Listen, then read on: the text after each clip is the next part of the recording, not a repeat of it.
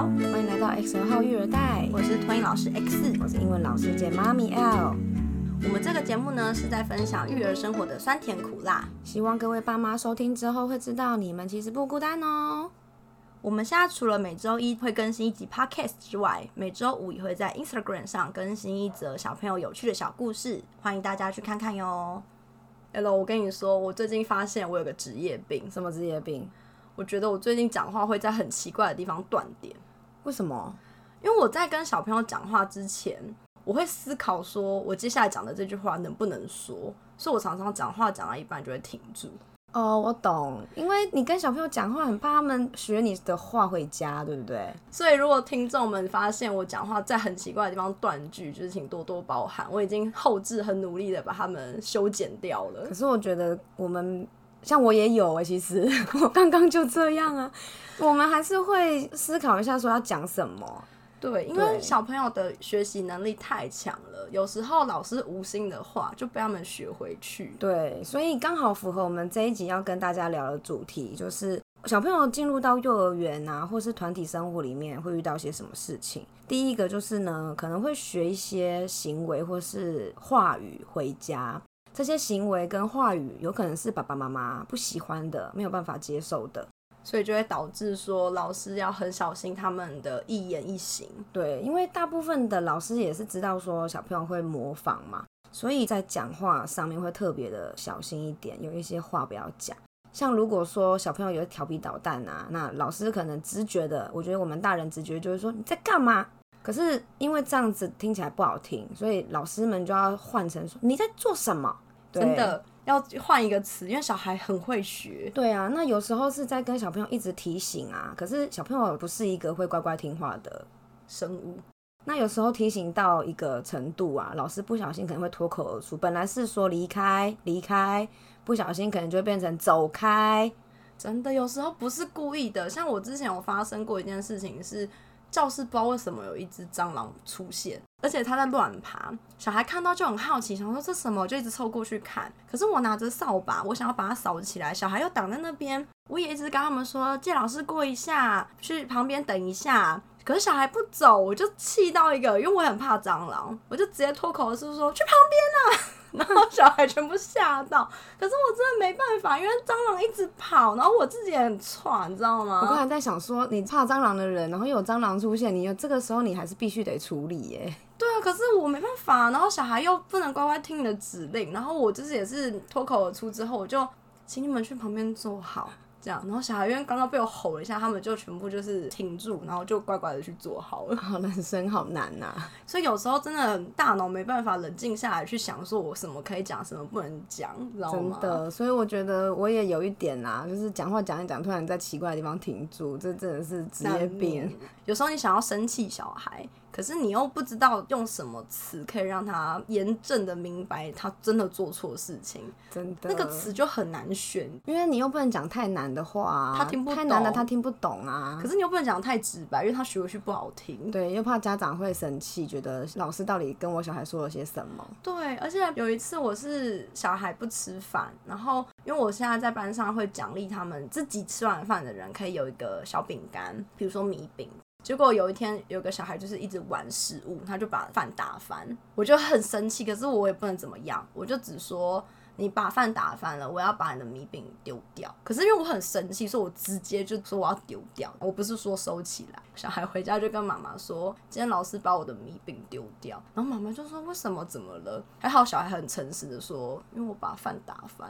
然后妈妈就说，所以你看啊，你为什么要把饭打翻？哦，那还好，这家长还算明理的。对，可是其实让家长听到说老师把食物丢掉或是什么，可能有些家长会觉得你为什么要这样对我的小孩？哦，对，或者是说有家长可能会觉得说这是一个不好的示范呐，怎么可以把食物丢掉之类的？对，可是我只是想要警告那个小孩，所以我就吃饭。对，所以我就脱口而出说丢掉。但我讲完之后，我发现不应该这么说。不过你刚刚讲到说不吃饭这件事情啊，在幼儿园里面也是会遇到说小朋友不吃饭嘛。那可是每个老师啊个性不同，可能处理方式又会不太一样。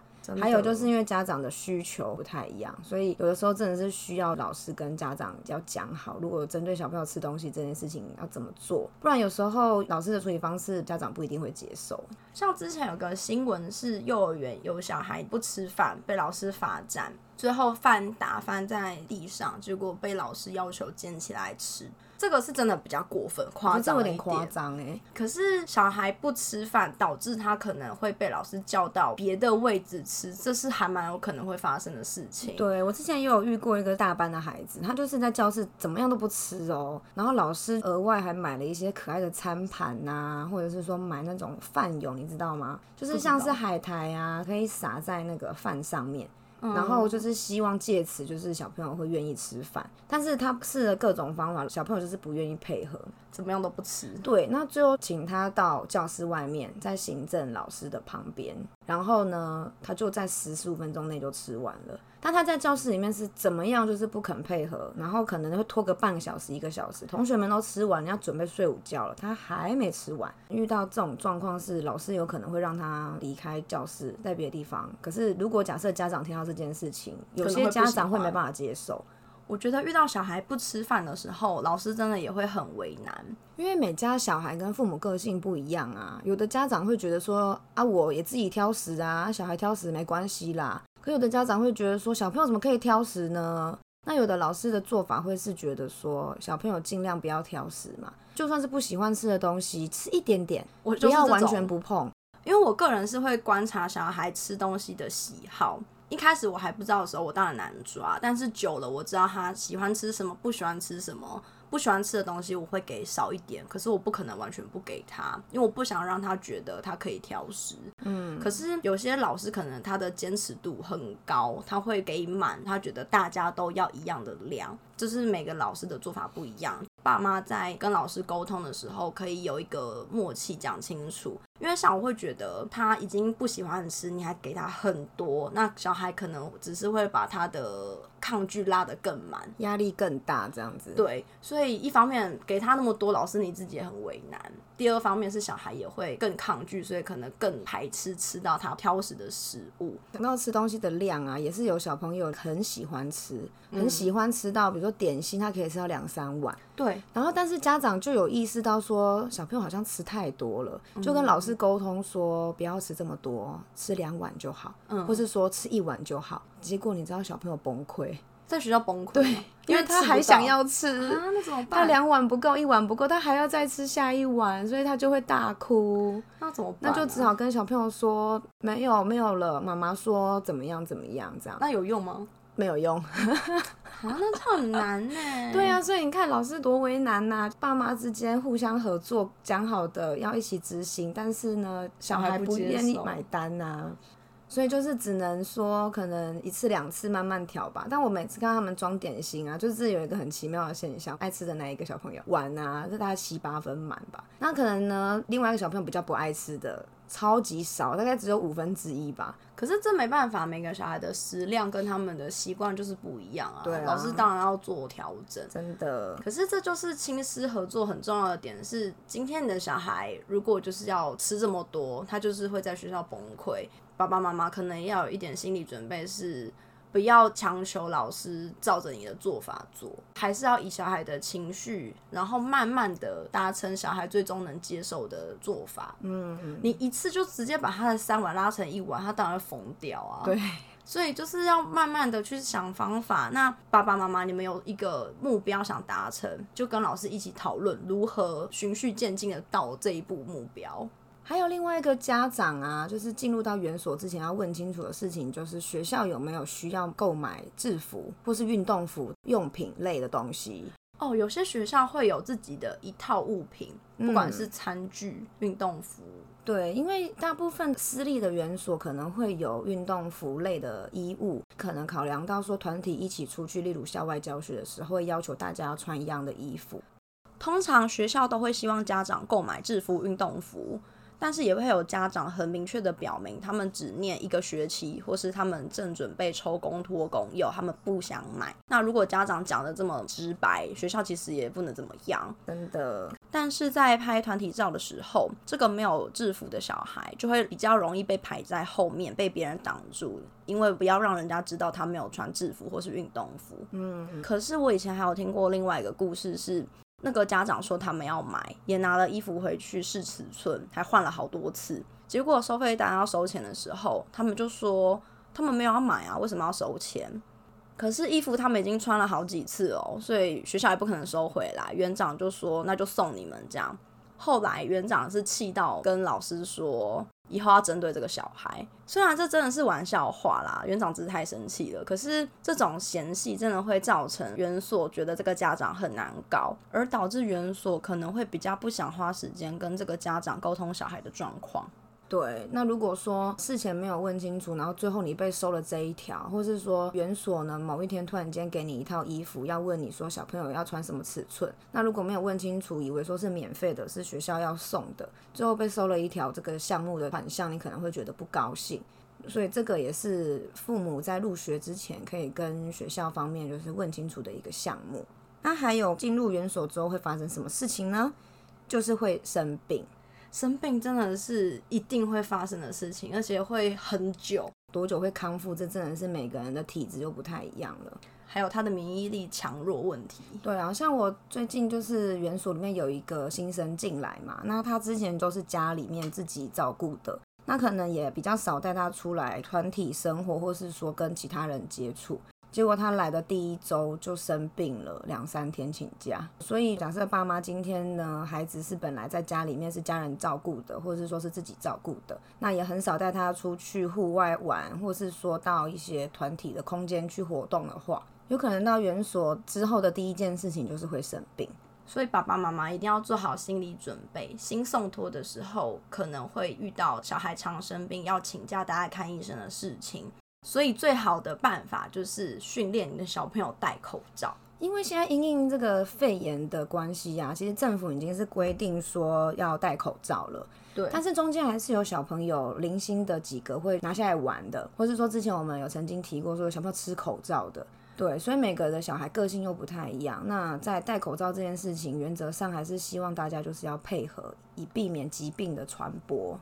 不过在疫情之前啊，我有遇过家长对于戴口罩有不同的想法。像之前 A 家长就是说，就算班上有同学感冒，他觉得只要感冒的那个人戴着口罩，他的小孩不用戴，他觉得没关系。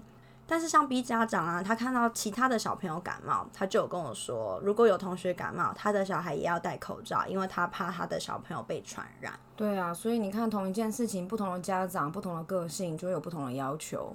所以，如果爸爸妈妈有明确的想法，就可以直接告诉老师。那再来，还有一个进入幼儿园会发生的事情，就是孩子们啊，在跟同才互动的时候，或是自己在玩耍的时候，有可能会有受伤的情况。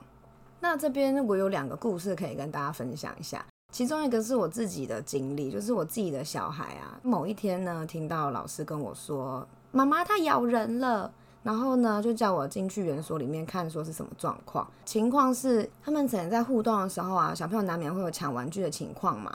可能觉得说别人手上玩具比较好玩，还是说我也想要跟你玩之类的。那所以我就有教我的小孩说，你可以跟同学说一起玩，或者是说不要抢。那在这个类似的事情已经发生过好几次之后啊，某一天他就是发生了咬人的状况。我其实也是觉得说这个也难免会发生啦。那总之呢，就是有跟小孩说不可以这样。那但是呢，在这件事情的处理方式上面呢，园所的处理方式是说，因为我的小孩是咬人的那一个，所以我的小孩有被处罚，老师有打他的手心，就是告诉他说这个行为是不对的。他抢人玩具的那个，因为就是事情发生的情况是咬人的跟被咬的都在哭。哦，所以是咬人的，也就是我的女儿被处罚了，可是被咬的那个人没有被处罚，因为没有人看到完整的事发经过。对，当天的事情是没有大人看到事发经过，只知道是一个咬人跟一个被咬，因为刚好我的女儿是会表达的嘛，那另外一个小孩的表达能力怎么样，我不清楚。总之就是这件事情的处理方式，我其实对原所处理方式没有什么不满的地方，我也没有觉得怎么样，因为我也觉得小朋友如果真的有一些侵略性的行为啊，当然还是要适时的教导他一下。那我对于就是被打手心这件事情，我其实没有觉得怎么样。可是呢，反观我老公就觉得说，他觉得这整件事情处理的方式他不是很满意。他觉得你的小孩不应该被打，或是两个人都应该被处罚。对他觉得两个人都应该要被处罚。但确实是啦，因为抢人的那个也有做错的地方。对啊，那所以就变成说，他会觉得说，为什么只有我女儿被处罚？那为什么我女儿会有这样子的行为？就是因为她被欺负，常常被欺负，都是同一个人欺负，都是同一个。人。对，所以可能对于我女儿来说，她也是累积到一个程度之后，她爆发，然后就产生了咬人的这个行为。因为他觉得我用讲的都不能阻止你，那我只能用更重一点的手法。对啊，所以你看，像这样子的事情，我的想法跟我老公的想法又完全不一样，也可以理解说，有一些家长其实是不能接受园所的处理方式。那另外一个故事呢，是我工作的地方，就是有小朋友的家长啊，没有办法接受说他的小孩跟同学在玩的时候跌倒撞到受伤，那是另外一个小孩推到他吗？不，是，就只是就是玩在一起。在跑的过程中，可能小朋友就是自己被自己绊倒，所以他就撞到了，然后他就受伤。家长的情绪就是还蛮激动的，他觉得，然后就是跟他们原班老师在问说是谁害他的小孩跌倒，就感觉一副就是要冲去学校想要找这个家长来对峙那种感觉，你知道？那后来他是怎么处理完这件事情？你说老师吗？对老师跟家长后续的反应，老师就是也是跟他解释啊，就说不是，是小朋友自己跑的时候跌倒的。那家长听到，但是家长就不信啊。最后老师的做法也变成说，因为他这个家长类似的状况已经不是第一次了，所以他变成说只能用比较消极的处理方式，就是请其他小朋友尽量不要靠这个小孩太近。因为他一受伤，家长就会生气呀、然后老师也很难做，因为坦白说，你要小朋友之间怎么保持距离？因为他们会就是会想一起玩、啊，对呀、他们就是会一起玩呐、然后一个开始跑了，另外就开始追呀、然后可能大家就很兴奋、很开心的跳来跳去呀、玩呐、那有时候可能一个没踩好，或者是速度太快了就跌倒了脚滑、脚滑了，或是怎么样，就是会受伤。可是这真的是会发生的事情哎、对啊因为像我们班上也会有小朋友在自由活动的时间，会突然想出一些很无厘头的玩法，比如说绕着桌子跑圈圈，或者是说自己在小爬坡上跳下来，阻止了还是会做，对因为他们觉得很好玩，老师，刺激呀、而且老师越阻止越好玩，对，小孩都会这样。而且我已经很努力的用正面的方式阻止他们。我可能会说，在没有玩具、没有桌子的地方跑，用走的走小斜坡。因为有一套说法是，你越讲不要，他们越想要。对，所以我已经很努力地想说，我避免去讲说不要跑、不要跳这种阻止方式，但是没有用啊。他们知道我就是想阻止他们，所以他们就继续跑。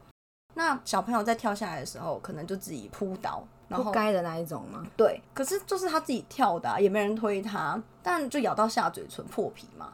那小孩也是哭的跟鬼一样，我也是如实的跟家长说，小孩的家长也是那种啊，小孩会受伤是正常的，那他也没说什么，接小孩的时候还笑他小孩，对，所以每个家长对这种事情的看待方式真的不一样。对，所以如果说是要把小孩送到团体生活的家长啊，真的是要有一点心理准备，是这种情况是真的很有可能会发生的。